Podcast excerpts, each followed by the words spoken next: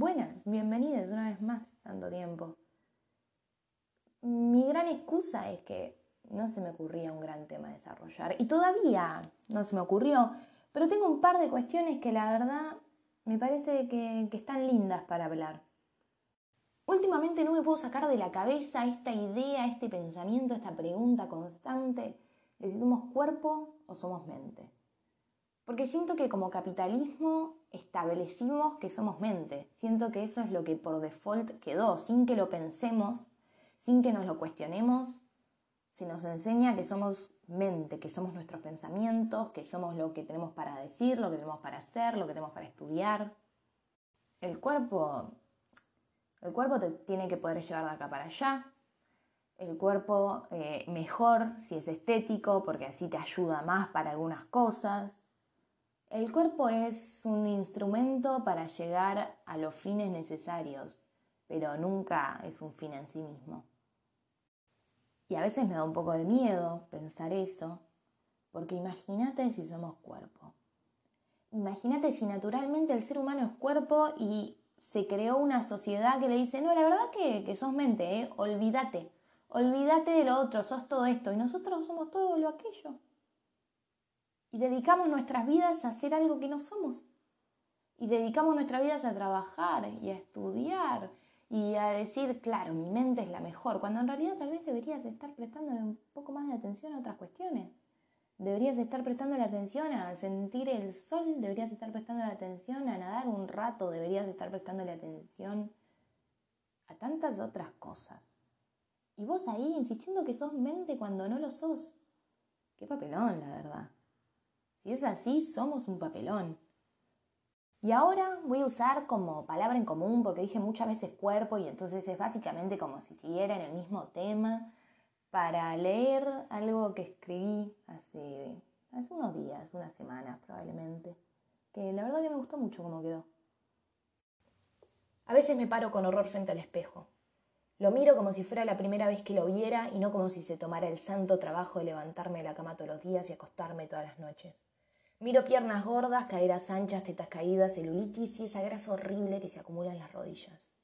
Y después de un rato de estar ahí, perpleja, como si insistiera en no entender por qué me sigue a donde vaya, en por qué no me deja en paz ni para bañarme, pienso en que tal vez está bien que sea así. Hago como si fuera a saludar a alguien y me doy cuenta de que ya no me molesta tanto lo que antes no dejaba de llamar mi atención. Pienso en que tal vez lo hermoso está en la sonrisa que dice cómo te va y en los abrazos que saludan con cariño, y no en las piernas vistas desde arriba y a 5 centímetros de distancia. Pienso en que tal vez lo lindo es el beso que podés compartir y no los granitos de la frente y la pera, en que tal vez lo realmente bello es poder ver cómo sienten tus ojos cuando contás una historia, qué piensan tus cejas sobre ella, y cómo se van a pelear tus manos por intentar explicar exactamente lo que estaba pasando sin poder hablar. Tal vez no es necesario que nos veamos hermosos encorvados frente al espejo, Tal vez si nos sonreímos un poco, nos bailamos, nos cambiamos y posamos cual desfile. Podríamos llegar a ver lo lindo que los demás dicen que tenemos y nosotros seguimos sin poder encontrar.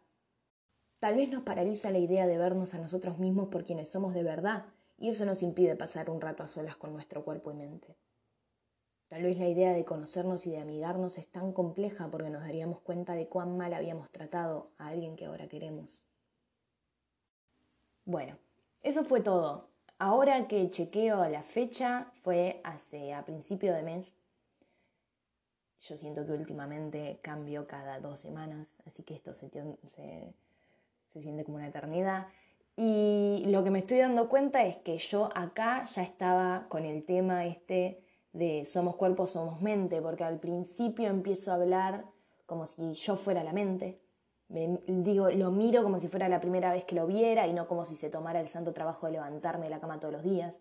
Y después abajo aclaro con nuestro cuerpo y mente, como si no fuéramos mente, como si fueran dos cosas con las que hay que pasar tiempo. La verdad que, o sea, ni esto me proporciona una respuesta nueva, ni yo le puedo proporcionar una respuesta nueva a esto, pero me parece re loco. Y de la mano con esto va que, por ejemplo, hace poco me di cuenta de que el pelo importaba. ¿En qué sentido? Eh, ya lo aclaré, yo creía que era mente, esto se ve claramente, en, tipo, yo creía que era mente hasta hace dos semanas. Em, Entonces, si yo soy mente, no importa lo que pongo, si yo soy mente, no importa mi pelo, si yo soy mente, no importa nada, importa mi mente. Y hace poco me corté el pelo y dije, ah, para la papa, ¿qué es esto? Bueno, hace poco. En, no sé, febrero, cuando me lo corté bien cortito. Yo no tengo dimensión del tiempo. Eso, la verdad que. Eso es un súper tema para hablar. Así que no lo voy a tomar acá. Pero bueno, la cuestión es que yo me corté el pelo y cuando me corté el pelo, que fue también una manera de probarme a mí misma que podía hacer ese tipo de cosas, tipo, ah, bueno, no sé, ahora me pinta cortarme el pelo lo más corto que me lo corté en la vida y bueno, me lo corto, apa, mirá, se cortó, mirá qué loco, no sabía que se podía. Eh, me di cuenta de que sí me importaba el pelo cuando ya no lo tuve.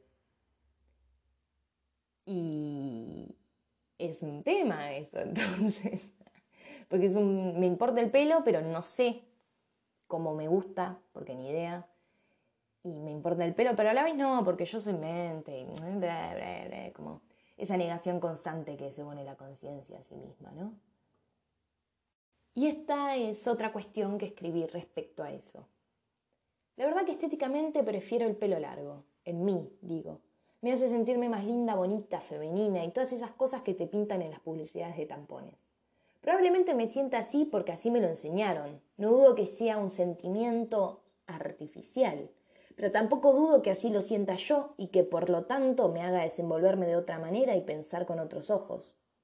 Entonces, si el pelo largo, a fin de cuenta, en todos los sentidos, sean ya buenos o malos, me hace sentirme mejor, entre comillas mejor, pero no tanto.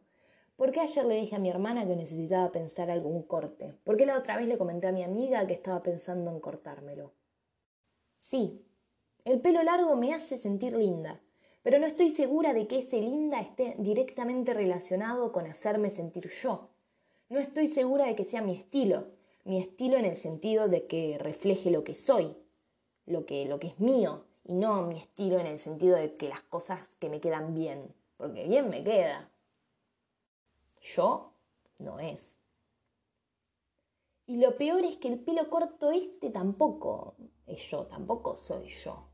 Pero al menos se digna a variar con suficiente frecuencia como para que pueda probarse de diferentes no yos me cuenta que puedo cambiar hoy y si tengo ganas, por ese día lo cambio, me convierto y lo soy.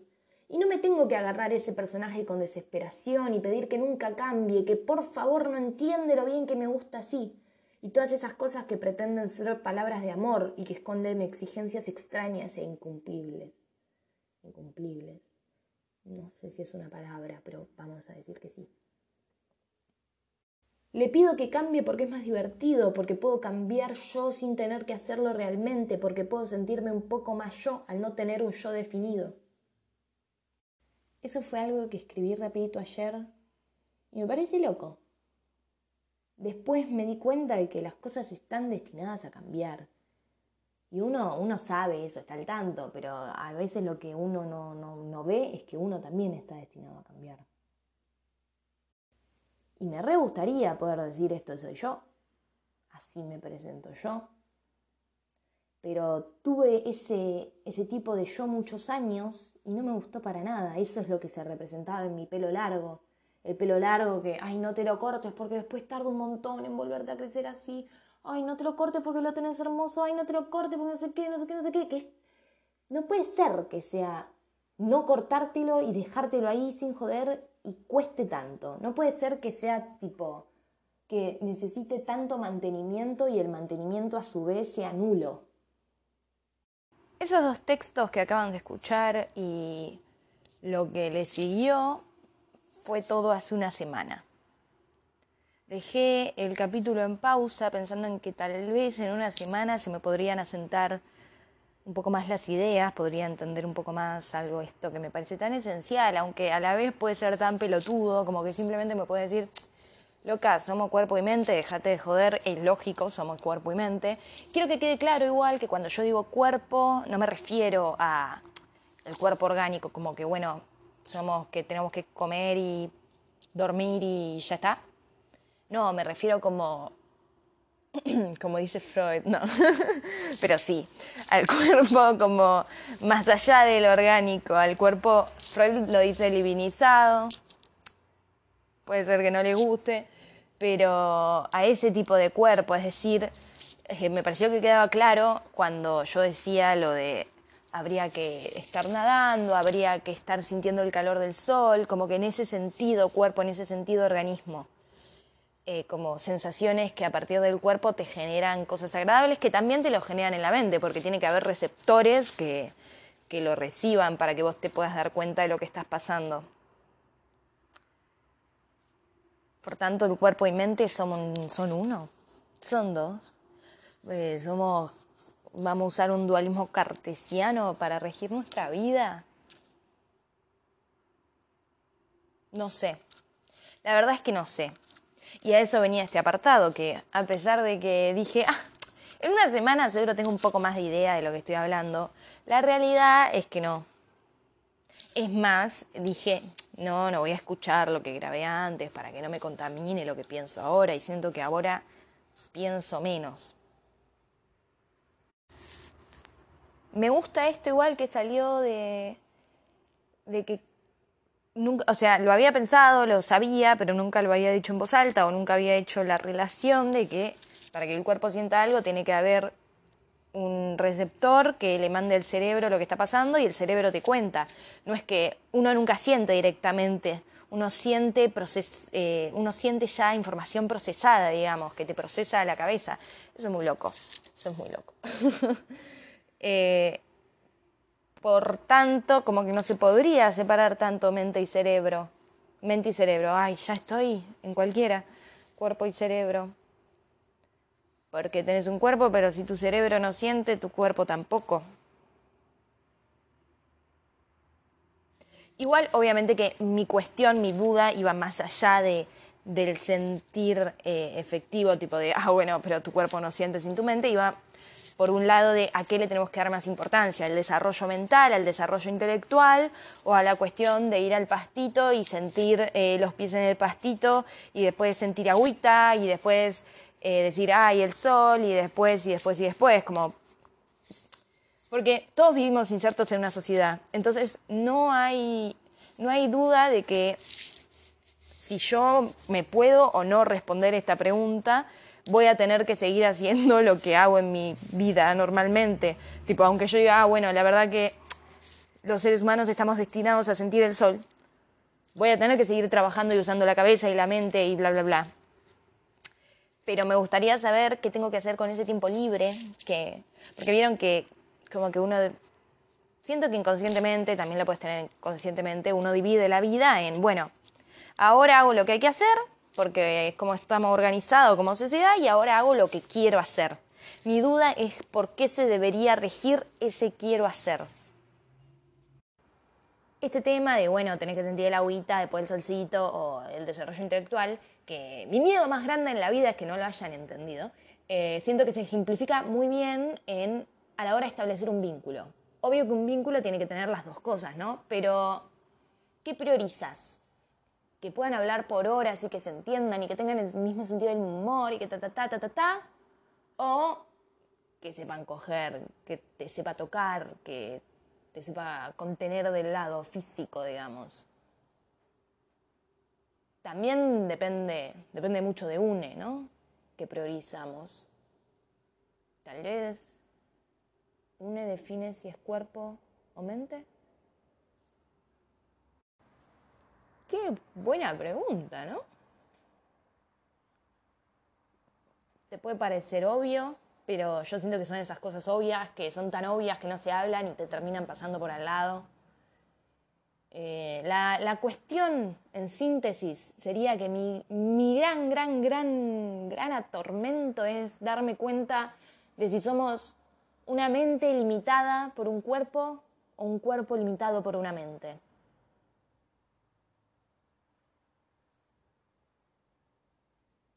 Supongo que también cada uno decide qué le limita, ¿no?